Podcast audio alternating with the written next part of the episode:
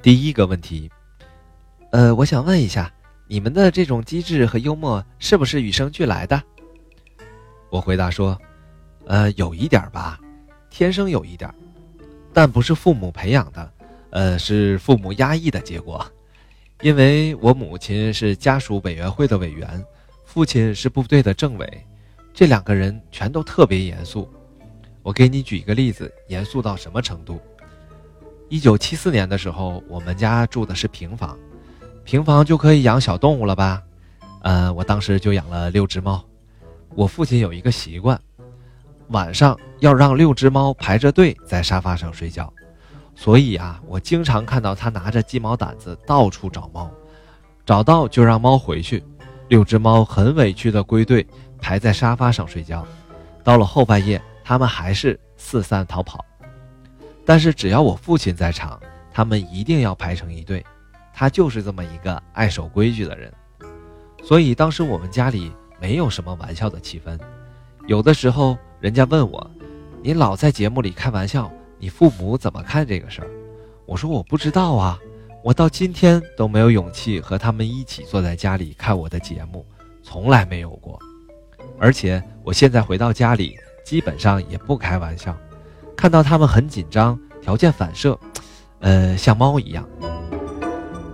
所以啊，大家觉得我爱开玩笑，可能是另一个极端吧。在家里的气氛太严肃了，出去以后就是想放松一下自己。而且我从小学到高中都是班里最好的学生，一开始是五好学生，后来改成三好学生。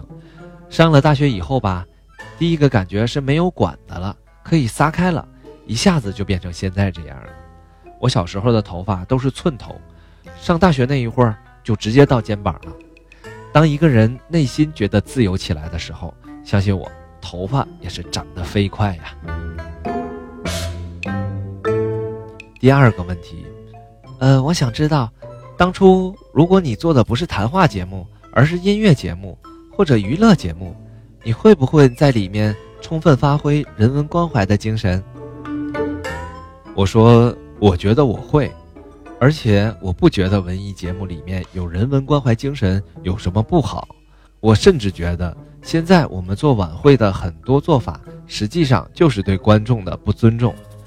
比如大家都知道，做晚会的时候要提前录一些掌声。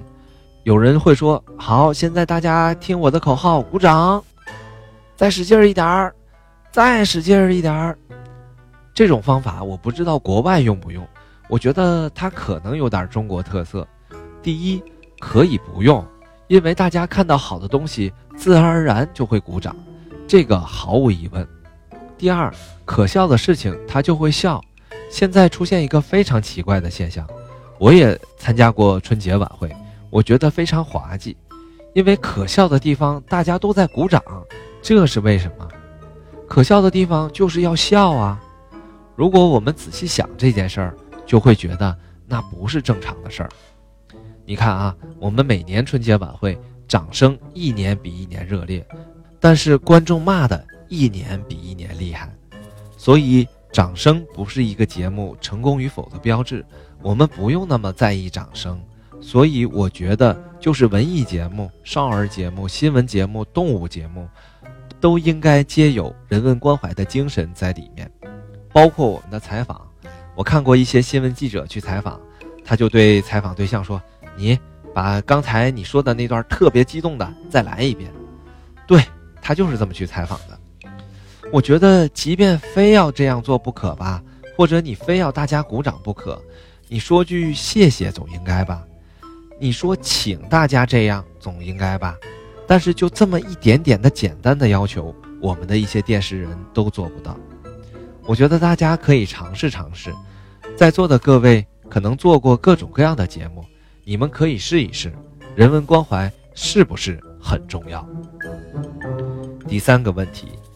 呃，我想问一下，实话实说是因为你出名的，还是你因为实话实说而出名的？很多人都觉得实话实说其实是因为你个人出名的。我说，这个节目其他主持人也主持过，有胡健、甘琪、楼明、方红进，加上我，一共有五个主持人主持过，我们可能还会推出新的主持人来主持这个节目。我觉得不在于谁主持，而在于用什么样的方式去主持。我们怎么和有文化底蕴的学者合作，让自己的节目有文化内涵、有生命力？这是我们总结出来的制作好节目的方式。有了这种方式，这个节目就会有生命力。不管谁来主持，都会有它的特色。可能不是崔永元主持，大家在节目里看不到那么多调侃，看不到那么多玩笑。但是我倒觉得，这未必是实话实说的唯一方式。所以我想，作为崔永元本人，他只是实话实说节目中的一个符号。因为这个节目是由很多符号组成的，少了这一个符号，实话实说，这个地球还是会转。